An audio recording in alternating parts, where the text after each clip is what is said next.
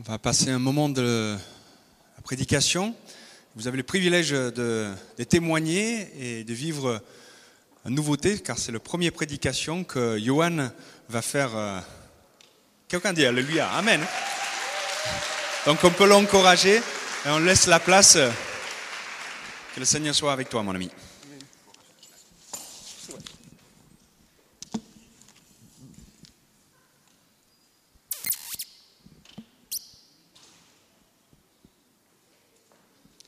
Bonjour à tous.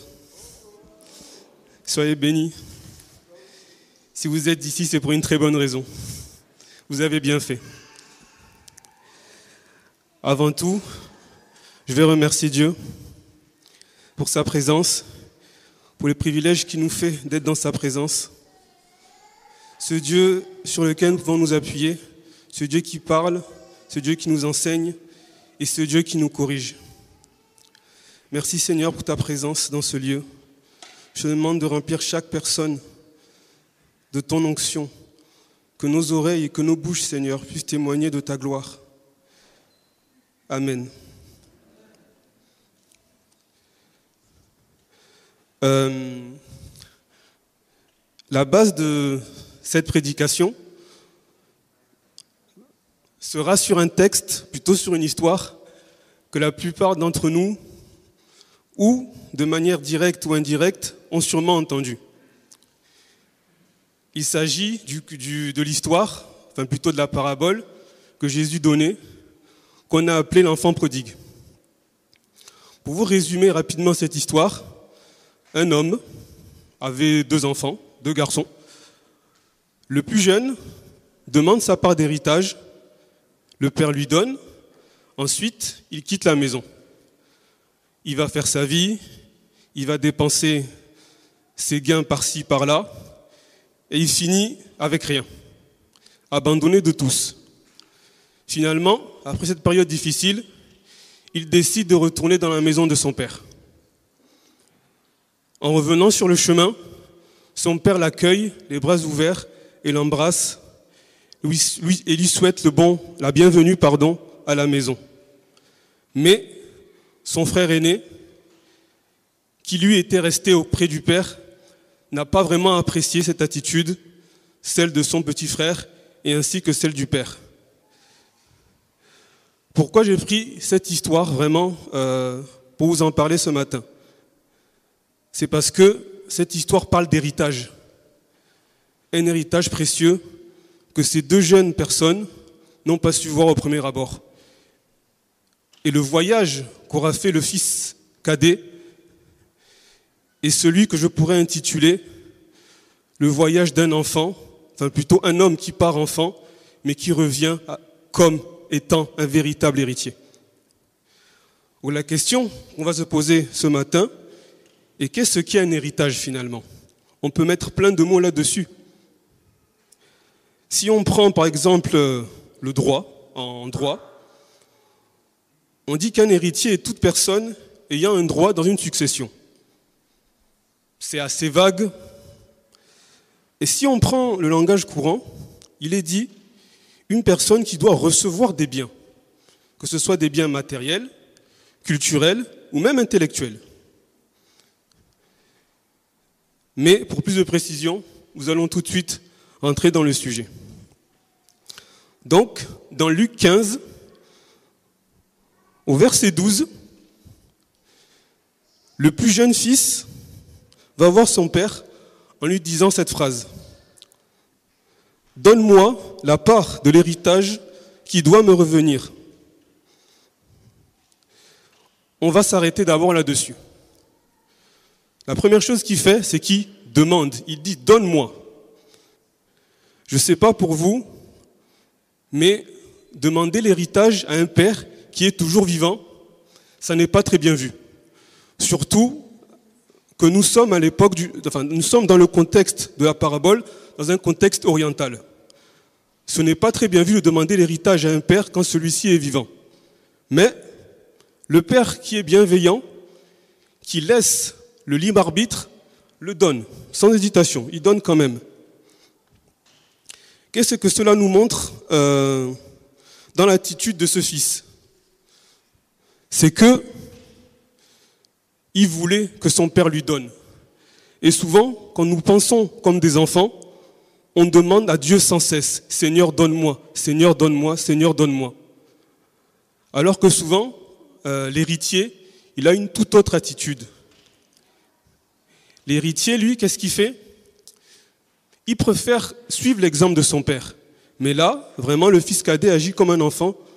Il réclame vraiment cet héritage. Il dit, Seigneur, donne-moi, donne-moi, donne-moi. Sans forcément comprendre ce que cet héritage représente réellement. Mais il demande.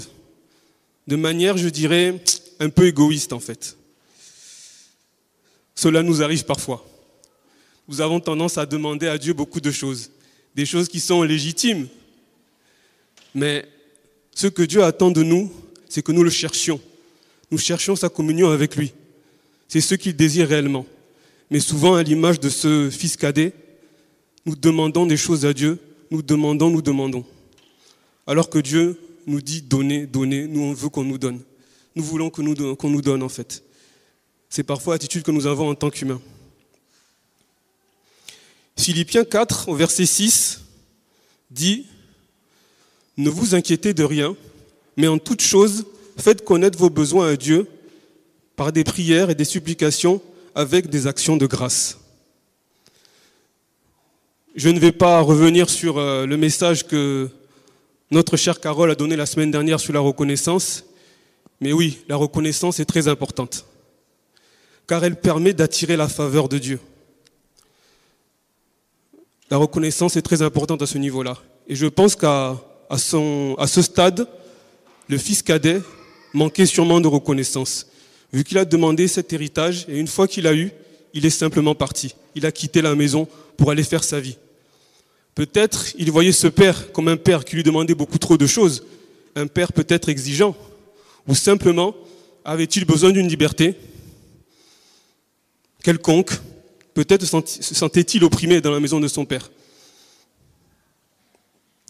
Galates 4, au verset 1 et 2, dit, je vous le résume, aussi longtemps qu'un héritier agit comme un enfant, il ne se distingue pas d'un esclave, bien qu'il soit propriétaire de tout. C'est vraiment là où je veux en venir. C'est que souvent, nous demandons beaucoup de choses à Dieu sans faire preuve de reconnaissance pour toutes les choses qu'il nous a déjà accordées on a en nous ce sentiment de manque incessant qui nous fait croire parfois que Dieu nous a pas assez bénis, que Dieu nous a pas assez donné de choses, alors qu'il nous a donné une chose qui est essentielle à travers le sacrifice de Jésus, c'est la vie éternelle et la communion avec lui. Mais souvent, on a cette sensation de manque en fait et nous manquons de reconnaissance, malheureusement. Je ne sais pas si euh, vous avez déjà été en contact avec euh, la communauté musulmane. Ce qui m'a toujours frappé dans la communauté musulmane, c'est leur sens, que je dirais, assez remarquable de l'honneur et de la reconnaissance. J'ai pas mal de voisins musulmans. Si un jour vous lui rendez le moindre petit service, vous partagez, je sais pas, du pain avec lui, des années après, il vous le rappelle. Je te souviens le jour où tu m'avais donné du pain, vous, vous avez totalement oublié, vous êtes passé à autre chose, mais ils s'en souviennent. Je te souviens, ce jour-là, tu m'as donné ceci, ce jour-là, tu m'as aidé à faire ça. Et j'ai toujours été agréablement surpris par l'honneur dont parfois les musulmans peuvent témoigner quand vous leur rendez des services. Euh, j'ai pris cette anecdote pourquoi? Parce que je pense que c'est ce que Dieu attend de nous, cette reconnaissance. Parce que nous savons que tout ce que Dieu nous donne, c'est pour notre bien. Parfois, Dieu ne nous donne pas tout ce qu'on désire, parce qu'il attend que nous soyons prêts, car il est un Père. Euh, malheureusement, le fils euh, cadet, à ce moment, n'avait peut-être pas compris l'importance de la reconnaissance envers son père. Ainsi, il quitta la maison. Il alla faire sa vie. Ensuite, en quittant cette maison, celui-ci n'avait pas forcément conscience de, je dirais, de la valeur et des biens que son père lui avait attribués. C'est pour ça qu'il les gaspilla, il, il, il, il va les dépenser dans des choses qui sont inutiles, qui ne sont pas édifiantes pour lui, parce qu'il aura besoin vraiment de liberté, enfin, il aura vraiment cette envie de liberté et cette envie de toujours posséder en fait. Souvent, euh, dans nos vies chrétiennes, nous pouvons suivre Dieu de manière légitime de tous nos cœurs, mais je ne sais pas si, enfin, je le parle pour moi parce que ça m'est déjà arrivé, je suivais Dieu pas pour la personne qu'il était, mais pour ceux qui pouvaient m'apporter en fait. Je le suivais parce que je voulais être béni, parce que je voulais des choses que je pensais être essentielles. Je ne sais pas, de l'argent, de la notoriété, des choses, des choses pareilles, des choses de ce style-là. Et parfois, nous faisons pareil avec Dieu. Nous suivons Dieu pour ce qu'il peut nous apporter, pas pour ce qu'il est. Et cette manière de nous comporter, elle se reflète aussi dans le comportement que nous avons les uns avec les autres. Souvent, nous avons des relations avec les gens, pas pour ce qu'ils sont, mais pour ce qu'ils peuvent nous apporter. Des relations d'intérêt. Et parfois, cela peut nous amener dans la tristesse. Parfois, on va se sentir trahi. Parfois, on va se sentir seul. C'est exactement ce qui va se passer pour le fils cadet. Nous devons aimer Dieu avant tout pour ce qu'il est et pas pour ce qu'il peut nous apporter. C'est pareil avec les gens que Dieu met sur notre route. On doit les aimer pour ce qu'ils sont, pour ce qu'ils sont aux yeux de Dieu et non pas pour ce qu'ils peuvent nous apporter. Mais malheureusement, notre nature humaine a tendance à choisir l'intérêt. Il y a, je crois que ça doit faire maintenant à peu près un an, euh, lorsque Xavier Dufour, le responsable de Master Commission, était venu nous visiter, il avait dit cette phrase que, que je n'ai pas oubliée, qui m'a particulièrement marqué. Il a dit, le problème du monde, c'est que les gens se servent des personnes et aiment les objets. Alors que nous devons utiliser les objets et aimer les gens. Quand nous faisons le contraire, on ne peut plus vraiment parler d'église.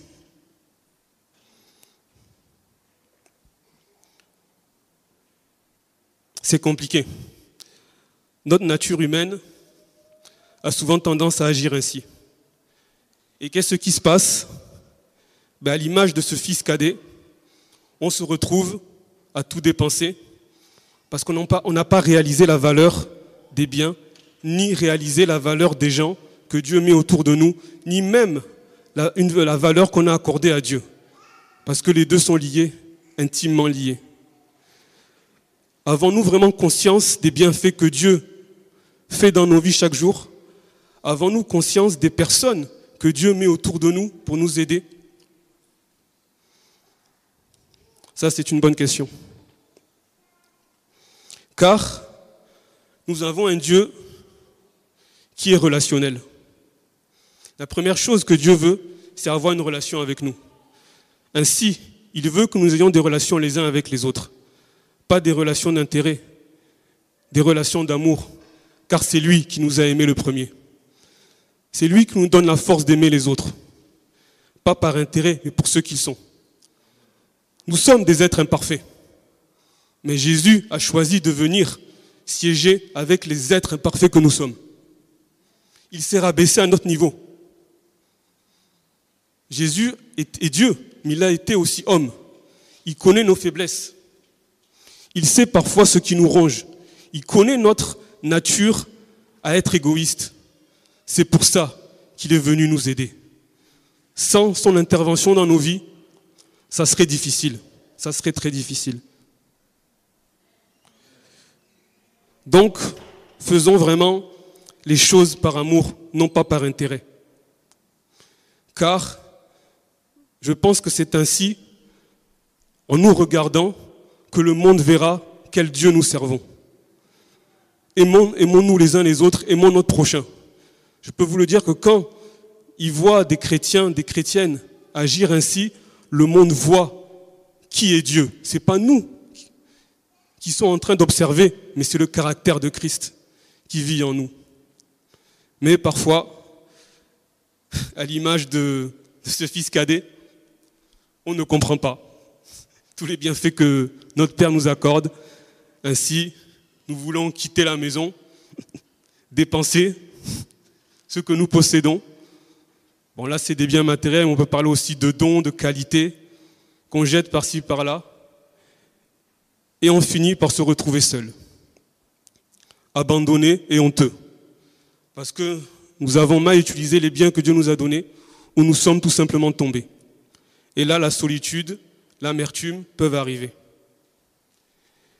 Luc 15, euh, au verset 15 euh, et 16, il est dit, il se retrouve à garder les cochons, car la famine était arrivée et c'était le seul emploi qu'il avait trouvé. On va encore une fois, pardon, se plonger dans le contexte de l'époque. Imaginez, pour un juif, garder des cochons. Je pense qu'il ne pouvait pas tomber plus bas. Un animal considéré comme impur. Il se retrouve à garder des cochons. Il avait faim, il était isolé, il était abandonné. Je me suis toujours posé la question, je me disais que quand il avait commencé à dépenser son argent avec, des personnes qui croyaient être ses amis, je pense qu'il y avait plein de monde autour de lui. Et quand il a tout perdu, ben, il se retrouvait seul. Je parlais de la relation d'intérêt. Parfois, ça nous arrive. Ou parfois, nous agissons ainsi. Gardons nos yeux fixés sur lui, car lui seul peut nous aiguiller. Il s'est retrouvé seul et abandonné, sans manger, sans rien à manger, à part des caroubes. Il s'est retrouvé à garder les cochons. Un travail honteux, dans un contexte juif.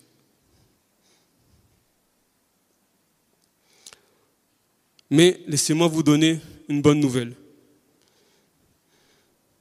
Dieu est beaucoup plus téméraire que nous. Beaucoup plus téméraire que nous. Même si nous l'abandonnons, lui, il n'oublie jamais la promesse qu'il nous a faite. Même si nous nous éloignons de la maison, il nous tient toujours la main. Il ne nous oublie pas. Tout ce que nous devons faire dans nos moments les plus compliqués, les plus sombres, c'est nous rappeler, c'est nous rappeler, pardon, qui est notre Père. Et nous rappeler l'amour qu'il a pour nous. C'est ce qui va arriver dans le cœur de ce fils cadet. Ici, le fils réalise la profondeur de son mal-être. Il réalise à quel point il était blessé. Je pense que même des blessures anciennes qui étaient enfuies à l'intérieur de lui, il commence à se rendre compte qu'il était peut-être proche de son père, mais très loin de lui en, vérité. Et qu'il était profondément blessé il peut parfois nous arriver d'être blessés parce que euh, nous avons mal agi envers quelqu'un ou une personne a mal agi envers nous. On va peut désigner des responsables ou se culpabiliser nous-mêmes et on se sent honteux, on ne se sent pas à la hauteur. Mais un jour où euh, je me suis retrouvé dans un état, je dirais, similaire, le pasteur depuis Laurent, Robert Cano, m'a dit cette phrase que je n'oublierai jamais. Il m'a dit, le fait d'être blessé prouve ton humanité. C'est pour ça que Jésus te recherche. C'est parce que tu es blessé. Si nous étions des êtres parfaits, Jésus n'aurait pas, il n'aurait aucune raison de venir. C'est parce qu'il sait que nous pouvons être blessés. Et si nous pouvons être blessés, j'ai une bonne nouvelle, c'est qu'il peut nous guérir. C'est ça la chose la plus importante. Si nous sommes blessés, c'est qu'il peut nous guérir. Et il veut nous guérir. Car c'est le Dieu qu'il est.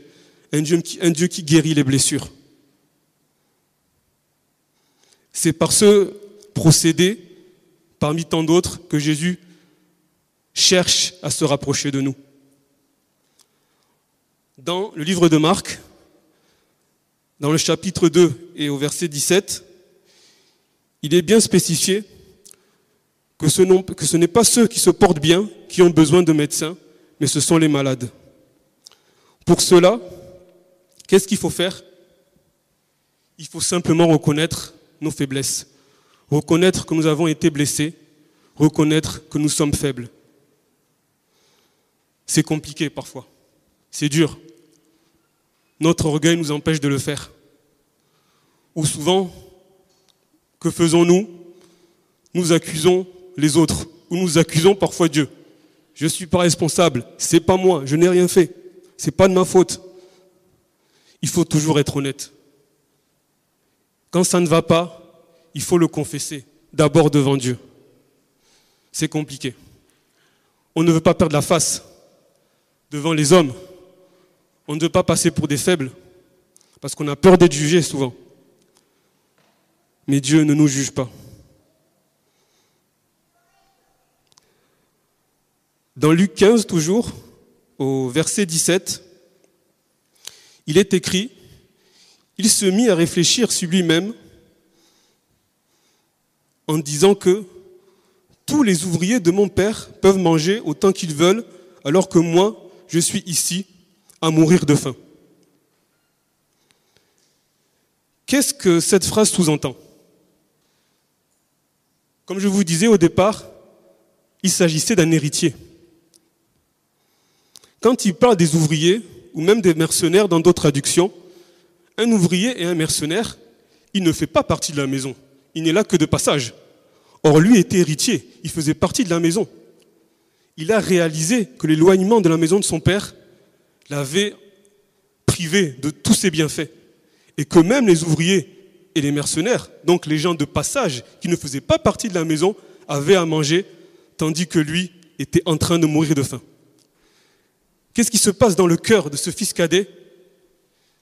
Il a senti l'absence de son père, l'absence de communion avec son père et toutes les richesses que cela implique. Il s'est rendu vraiment compte de l'état de sa détresse une fois de plus. Et il s'est rendu compte des erreurs qu'il avait commises. Souvent, il est difficile de prendre euh, ce genre de décision. Pourquoi? Comme je disais euh, juste avant, l'orgueil, le regard des autres, notre réputation parfois, nous empêche de dire, de confesser devant Dieu que là ça va pas, je suis pas bien, je ne peux pas continuer, il faut que je fasse une pause. Parfois il est nécessaire de faire une pause et de réfléchir à notre situation et à ceux qui nous ont entraînés dans cette situation. C'est exactement ce que va faire le fils cadet. Et ensuite, dans Luc 15, au verset 19, c'est ce que j'appelle la bascule. Il va prendre la décision. Il va dire, je vais me mettre en route, j'irai trouver mon Père je lui dirai, Père, j'ai péché contre, Dieu et contre toi. Qu'est-ce qui se passe à ce moment précis? Il réalise qu'il a besoin de la communion de son Père. Il a besoin de la présence de ce Père. Il réalise que toutes les richesses matérielles qu'il peut avoir ne sont rien comparées à la présence de son Père, comparées à la communion avec son Père. Toutes ces richesses ne servent à rien. Je pense qu'il commence dans son esprit à réaliser où se trouve véritablement son héritage. Il commence à réfléchir et sa réflexion arrive. Nous avons tous besoin d'un Père. On parlait, enfin, nous parlons de notre Père céleste, mais aussi d'un Père biologique. On entend souvent cette phrase, un Père, c'est un repère. Quelqu'un à qui on peut s'identifier. Quelqu'un qu'on peut admirer. Quelqu'un dont on a envie d'être à l'image, comme notre Père céleste. Nous sommes à son image. Et souvent, quand on n'a pas eu de relation avec son Père, ou quand on ne l'a pas connu, ou qu'on a eu une relation compliquée, on a du mal à parfois comprendre qu'on a besoin de cette relation, de ce modèle, de ce guide qui peut nous amener dans les bons chemins. Souvent, quand on n'a pas eu son père, là je parle pour ma propre expérience, ceux qui me connaissent bien, on a tendance à avoir besoin de reconnaissance. Que ce soit à l'école, partout, on doit toujours, enfin on a toujours l'impression qu'on doit en faire plus que la moyenne. Je dois avoir les meilleures notes. Je dois être toujours bien vu. Parfois, ça nous rend irritables et très souvent impulsifs. Je sais de quoi je parle. On a du mal à accepter parfois les réprimandes. Et du coup, à l'image de ce fils cadet, on veut s'éloigner de tout. Je vais vous donner un chiffre qui, le jour où je l'ai observé, m'a rempli de tristesse. Vous connaissez euh, forcément la communauté afro-américaine aux États-Unis. Les chiffres disent que 40% des jeunes afro-américains n'ont pas eu de père. 40%. Quasiment la moitié d'une communauté. C'est beaucoup. Les statistiques, disent aussi que beaucoup d'Afro-Américains, et aussi pas mal d'Hispaniques, finissent soit en prison, soit dans la délinquance, voire dans le chômage. Je ne crois pas aux coïncidences. Un père, c'est un repère. On a besoin de la présence d'un père, on a besoin de la communion avec lui. C'est lui qui nous aide à marcher. C'est lui qui nous corrige lorsque c'est nécessaire. Même si nous n'aimons pas les corrections, personne ici peut dire qu'il aime les corrections, enfin, j'espère, enfin, bref. Parfois, ils sont nécessaires pour notre propre guérison, pour notre propre croissance, si je peux dire. Je vous prends un exemple très concret. Tout le monde a déjà, tous ceux qui ont eu des enfants, ou tous ceux qui ont, qui ont eu un jour à s'occuper d'enfants, au niveau de la nourriture, qu'est-ce que les enfants aiment manger en général? Soyons honnêtes. Des frites, des gâteaux, des brownies, je ne sais pas. En tout cas, pour résumer, ce serait sûrement une concurrence très sévère entre le KFC, Burger King et McDo. C'est comme ça. Les enfants aiment manger ça. Ça leur fait du bien. C'est pas terrible pour la santé, mais ça leur plaît. Mais est-ce que on leur donne ce genre de nourriture tout le temps? Non. Pourquoi? Parce qu'on veut qu'ils grandissent. C'est pour ça qu'en général, on va préférer leur donner du riz, de bons légumes pour les fibres, des fruits pour les vitamines. Ils vont pas aimer du tout. Ils vont dire j'aime pas. Parce qu'ils comprennent pas que c'est bon pour leur santé. Ils ne veulent que ce qu'ils aiment. Et souvent on est comme ça avec Dieu. On veut prendre que des choses qu'on aime. Et on dit non, prends cette parole, elle va t'aider à grandir.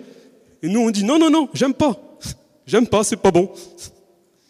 Mais c'est seulement quand nous grandissons en maturité et en stature, pour reprendre l'exemple des enfants, que nous comprenons pourquoi parfois nos parents nous refusaient de nous donner ce genre de, nourriture, pour donner une nourriture peut-être moins bonne pour nos goûts, mais nécessaire à notre croissance. De la nourriture qui va nous rendre solides, qui va nous rendre forts, comme la parole de Dieu nous rend forts chaque jour, comme sa présence chaque jour nous aide à traverser les difficultés. Parfois, oui, un père doit corriger pour que nous soyons plus forts. Ça fait partie de l'amour. Celui qui nous aime est également celui qui nous corrige. Si Dieu ne nous aimait pas, il nous laisserait aller dans nos divagations, mais c'est parce qu'il nous aime qu'il veut aussi nous corriger. Car toutes ces choses sont comprises pardon, dans l'amour qu'il a pour nous.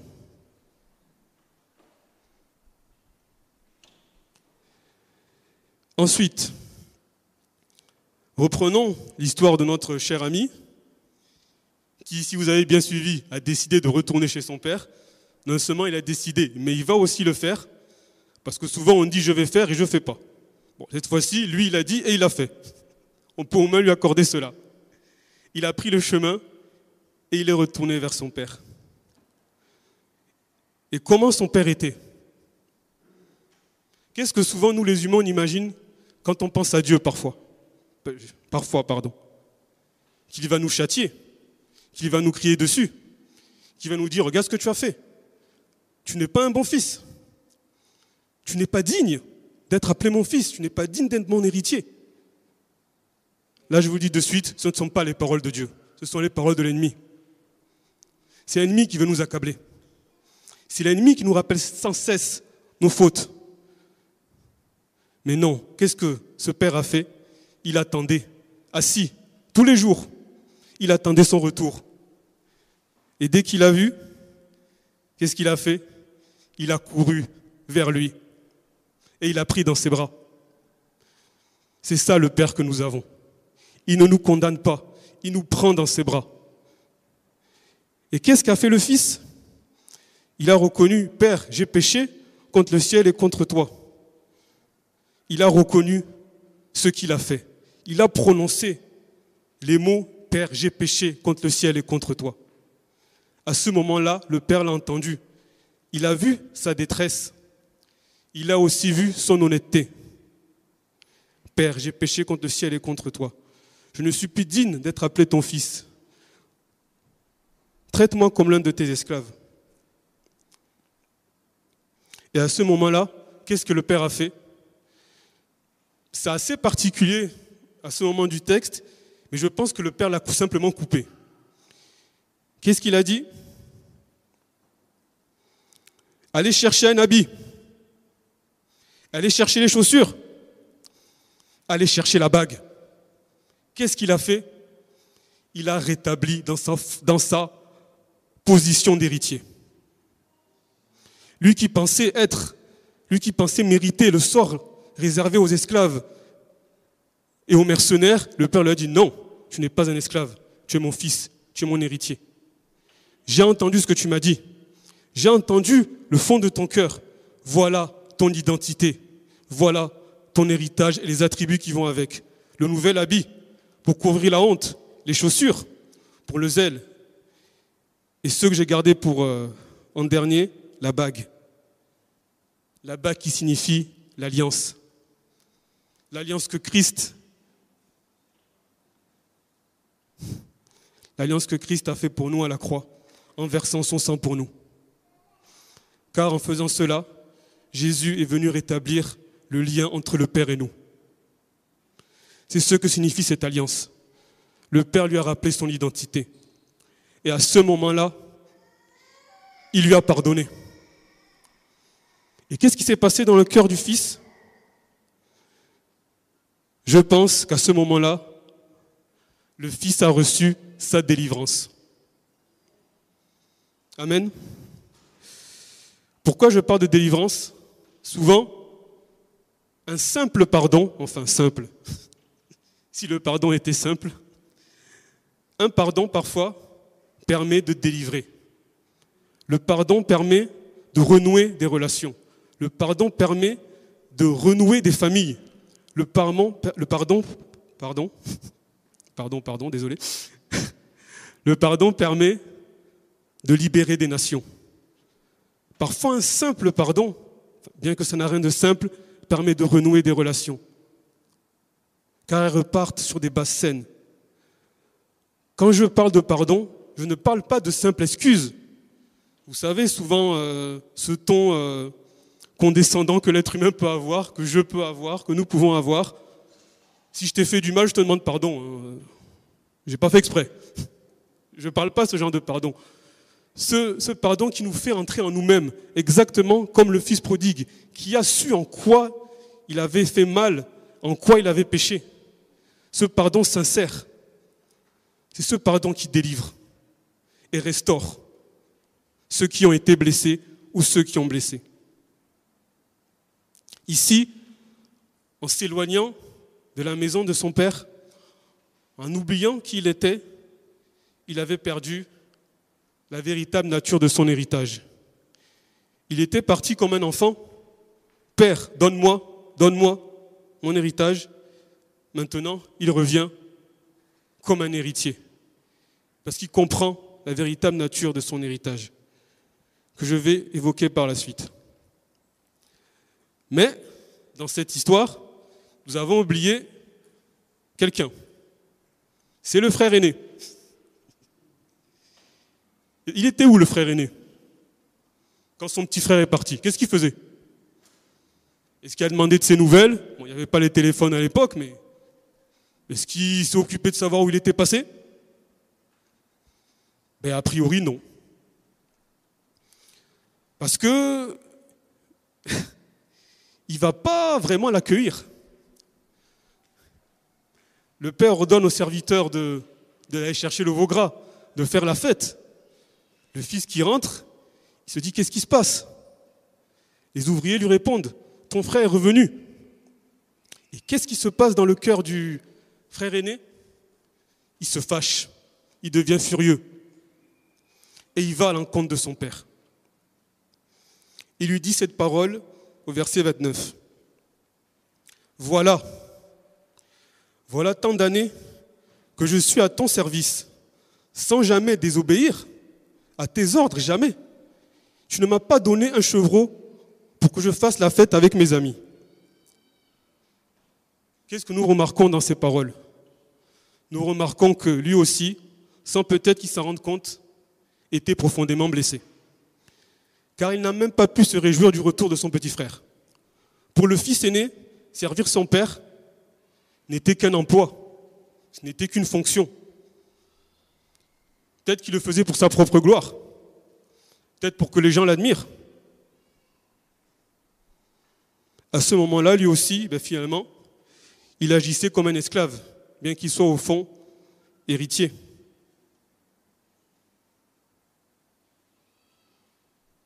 Il n'arrive pas à se réjouir du retour de son petit frère. Au verset 30, il dit une chose aussi qui a attiré mon, attention.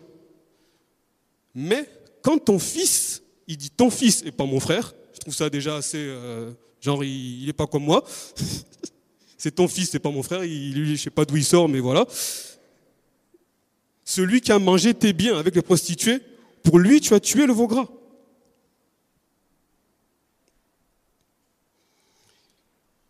Il refuse d'accueillir son petit frère, qui pourtant était revenu à la maison, qui avait demandé pardon pour ses péchés et le fait de s'être éloigné de son père. Mais lui n'a pas voulu entendre cela. En relisant ce, passage, je n'ai pas pu euh, imaginer, enfin penser, qu'en relatant cette, euh, cette parabole, je pense que Jésus a voulu de manière implicite, avec son, sa répartie que je qualifierais de surnaturelle, voulu lancer une pique, je pense, à l'esprit des pharisiens. Vous savez, euh, souvent, lorsque nous tombons, lorsque nous faisons des erreurs, nous-mêmes ou d'autres personnes ont souvent tendance à insister sur nos erreurs. Regarde ce que tu as fait. Regarde comme tu es mauvais. Et parfois même, à l'image des pharisiens, en utilisant la parole de Dieu. Je ne sais pas si ça vous est déjà arrivé, parfois les gens peuvent vous faire la liste de tous les commandements que vous avez violés. Voilà ce que tu as fait, voilà. Voilà, voilà. Qu'est-ce que Jésus voulait montrer du doigt à travers cette parabole aussi? C'était le manque de compassion dont nous pouvons faire preuve parfois. Lorsque nous sommes face à quelqu'un qui est tombé ou face à quelqu'un qui a péché. En utilisant même la parole de Dieu, on peut faire mal plus qu'autre chose. Il est écrit au chapitre 1 de Marc et au verset 22, on était frappé par son enseignement, on parle de Jésus, car il enseignait avec autorité et non pas comme un spécialiste de la loi. Pourquoi les gens étaient frappés par l'enseignement de Jésus? Pourquoi son enseignement avait plus de pertinence, plus de profondeur, plus d'impact que celui des spécialistes de la loi, qui eux pourtant connaissaient la loi je dirais, par cœur, même mieux que vous et moi. Parce que Jésus a une qualité dont les pharisiens étaient dépourvus, la compassion. J'ai appris une chose très récemment, qu'il n'y a pas d'autorité sans compassion. Jésus parlait avec autorité parce qu'il était rempli de compassion et non pas d'esprit de jugement comme l'étaient les pharisiens. C'est pour ça que sa parole faisait toujours mouche. Elle allait droit au cœur de ceux qui étaient malades, de ceux qui étaient rejetés, de ceux qui étaient délaissés par ces mêmes pharisiens. Souvent, lorsque nous voulons aider, corriger, amener quelqu'un à la repentance ou à la réflexion, ou même simplement évangéliser, N'oublions pas que toute autorité est d'abord le fruit d'une compassion profonde. Jésus avait de l'autorité parce que c'était, il est rempli de compassion. Il n'est pas facile de savoir qui nous sommes, souvent je dis. Mais pour, pour avoir une idée de qui nous sommes, il faut penser à la personne que nous étions avant. Car que nous ayons grandi à l'église ou pas, nous avons un jour dans nos vies vécu hors de la grâce de Dieu. N'oublions pas ça. Donc quand nous devons corriger quelqu'un, même qui ne connaît pas Dieu, il faut simplement se dire, un jour j'étais à sa place. Un jour je pensais comme lui. Un jour j'ai dans cet état de détresse. Ainsi, on évitera la plupart du temps, même si nous ne sommes pas parfaits, de juger et notre parole ira à son objectif. Car ce que Jésus souhaite, c'est que le monde soit sauvé. Pas que le monde soit jugé, pas de suite. Ce qu'il veut d'abord, c'est que le monde soit sauvé. Et il le fait à travers nous. Parce qu'il nous a d'abord sauvés. Pas parce qu'on le mérite, pas parce qu'on est fort, pas parce qu'on est rempli d'intelligence, simplement parce qu'il nous a aimés. Beaucoup plus qu'on s'est aimé nous-mêmes. C'est pour ça que souvent, lorsqu'on peut passer euh, par les mauvaises paroles des humains, apprenons à pardonner. C'est difficile, ça peut nous faire mal, mais apprenons à pardonner. Pas parce que la personne ne mérite, simplement parce que cette personne est aimée est aimée de Jésus. Et que notre rôle, enfin notre rôle, notre raison de vivre, c'est de l'aimer, de nous rapprocher de lui. Car lui nous a aimés en premier. Souvent, et je l'ai appris très récemment, les gens peuvent nous juger. Ça arrive. On peut se sentir jugé nous-mêmes, on peut se juger nous-mêmes et les gens peuvent nous juger. Mais Dieu connaît nos cœurs. Il connaît nos cœurs. Ou parfois, nous pouvons juger les autres. Nous sommes humains, nous faisons des, erreurs. Des erreurs parfois incroyables. Une fois de plus, je ne répéterai pas assez, soyons honnêtes et confessons. Déposons nos fardeaux devant notre Dieu. Car même si tout le monde nous juge, Jésus, lui, nous tendra toujours la main. Et même si tout le monde autour de nous peut être contre nous, Jésus, lui, sera toujours pour nous. Ce matin, euh, lorsque j'étais sur euh, Facebook, j'ai vu des images très choquantes. En Inde, où la persécution de nos frères et sœurs est d'une violence que je qualifierais d'inouïe, un homme qui prêchait l'évangile à la sortie d'une épicerie se faisait taper, sérieusement taper. Et qu'est-ce que cet homme disait? Ça m'a vraiment marqué. Il a dit Seigneur, ne les juge pas. Seigneur, ne les juge pas. Plus le gars le tapait, plus il disait, Seigneur, ne les juge pas. Il pardonnait à ceux qui le persécutaient. Cet acte de foi m'a beaucoup marqué. Ce n'était pas plus tard que ce matin. Ce n'est pas une chose simple, car nous sommes humains. Nous faisons preuve d'orgueil. Nous refusons de nous remettre en question. Même quand on sait que c'est difficile, il faut le dire devant Dieu. Seigneur, je n'y arrive pas. Seigneur, je n'ai pas la force. Seigneur, je n'y arrive pas. Mais, comme il est dit dans 2 Corinthiens 12, verset 10, car quand je suis faible, c'est là que je suis fort.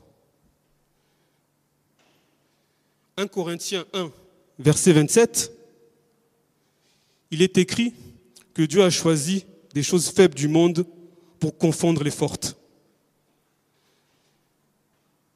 J'ai vraiment envie de nous encourager à continuer à pratiquer ce pardon qui libère beaucoup de choses. Car le pardon peut même libérer ceux qui nous persécutent. et même libérer nos ennemis. Car c'est ce que Jésus veut, qu'ils soient libérés.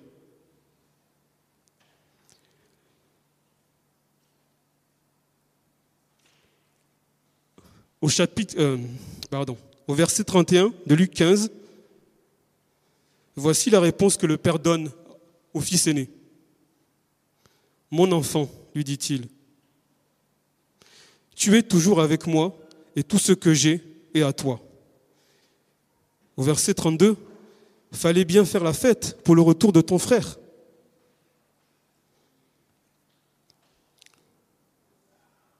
Ici encore, nous voyons à quel point le Père est rempli d'amour et de compassion dans la, manière dont il répond à son fils aîné. Parce que bien qu'il soit là physiquement, le fils aîné n'était pas en communion avec son père. Pourquoi j'ai parlé de ça? Parce que là est véritablement l'héritage que Dieu nous laisse. C'est la, la capacité d'être en communion avec lui. C'est pour ça que Jésus est venu sur terre pour se sacrifier, pour que nous puissions être en communion avec notre Père. C'est le premier, le premier héritage qu'il nous laisse. Toutes les autres choses qui viennent, amour, richesse, bonté, sont les conséquences de ce premier héritage. Mais le premier héritage que Dieu nous laisse, c'est cette communion avec lui et le pardon de nos péchés. Le sacrifice de Jésus a laissé une marque puissante dans l'histoire. Une marque qui permet à l'homme, un sacrifice qui permet à l'homme de se réconcilier avec son Père. Il est là, notre premier héritage. Toutes les autres choses qui, en, qui, qui suivront, car Dieu a promis, ce sont les conséquences de cet héritage-là. La richesse, la paix, le bonheur, la délivrance. C'est ça le premier héritage que, que nous avons en la personne de Jésus. La capacité d'un nouveau être en communion avec Dieu. Et c'est là le vrai héritage. Qu'est-ce que nous remarquons dans cette histoire? Deux fils qui ignoraient totalement qui ils étaient, bien qu'ils étaient proches de leur père, ont réalisé à la fin que le vrai héritage était la communion avec leur Père. Que toutes les autres choses, les richesses, les autres attributs qu'ils avaient n'étaient que les conséquences. Et ils ont compris à travers le fils qui a quitté la maison, le frère aîné qui s'est énervé, qui était véritablement leur Père. Et c'est ça la meilleure chose que nous pouvons avoir en tant qu'enfants de Dieu, c'est avoir cette communion avec notre Père. Plus nous allons communier avec lui, plus on va commencer à lui ressembler et plus nous agirons comme des héritiers et nous comprendrons la, grâce, la puissance, la qualité de l'héritage qu'on a en lui.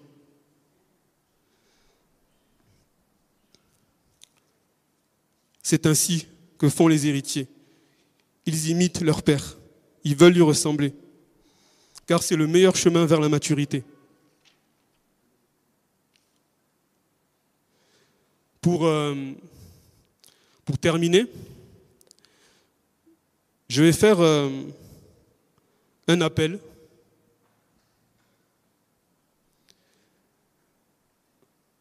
Ceux qui ont écouté ce message et qui ont été euh, touchés, que ce soit sur place ou ceux qui nous regardent à travers euh, les écrans, si vous n'avez pas encore donné votre vie à Jésus, je vous encourage à le faire en toute simplicité, sans peur. Car Jésus vous cherche. Quel que soit l'endroit où vous êtes, Jésus vous cherche. Il ne fait que ça, vous chercher. Je vous encourage à lui donner votre vie, car il est le plus doux des maîtres. Il ne juge pas, il nous délivre, il nous aime et nous aide. Ensuite, ceux qui pensent que Dieu est trop loin d'eux, parce qu'ils se sont éloignés, parce qu'ils sont tombés, ou parce qu'ils ont péché. Faisons preuve d'honnêteté. Confessons à Jésus ce que nous avons fait. Souvenez-vous de, de cette prostituée vers qui Jésus s'est abaissé en lui demandant Qu'est-ce que tes accusateurs te reprochent? Elle a répondu avec sincérité. Et Jésus a entendu, il a dit Ok, je vais m'occuper, je vais m'en occuper, car il est le meilleur des avocats. C'est lui qui va nous défendre. Souvent, euh, lorsque j'étais plus jeune, je sentais que je devais me battre tout seul. Tout ce que je faisais, je pensais que je devais faire plus que les autres, me battre à chaque fois. Il faut en faire plus, à l'école, au foot, à la boxe, partout. Il fallait toujours que je sois premier. À un moment, un autre, Saint-Esprit m'a dit, mais t'es pas fatigué? Laisse-moi combattre pour toi. Laisse-moi combattre pour toi. Et c'est ce que, j'ai envie de vous dire ce matin. Laissons-le combattre pour nous. Donnons-lui nos fardeaux. Ils sont beaucoup trop lourds pour nous. Lui seul a la capacité de les porter. Et enfin, ceux qui ont souffert d'amertume, parce qu'ils ont été blessés, ou parce qu'eux-mêmes ont blessé, confessons aussi cela devant Dieu. Car parfois, l'amertume, ou même le manque de pardon, souvent les deux sont liés, nous empêche d'être en communion avec Dieu. Pardonne-nous nos offenses, comme nous pardonnons aussi à ceux qui nous ont offensés. Ne gardons pas ça pour nous. Parfois ça peut être lourd, parfois ça peut durer des années. Laissons toutes ces choses qui nous retiennent, surtout l'amertume, devant lui. Si c'est dur, il faut dire, Seigneur, c'est dur, je n'y arrive pas, c'est lourd. Il entend, ses oreilles ne sont jamais fermées, jamais. Merci de votre attention. Soyez bénis.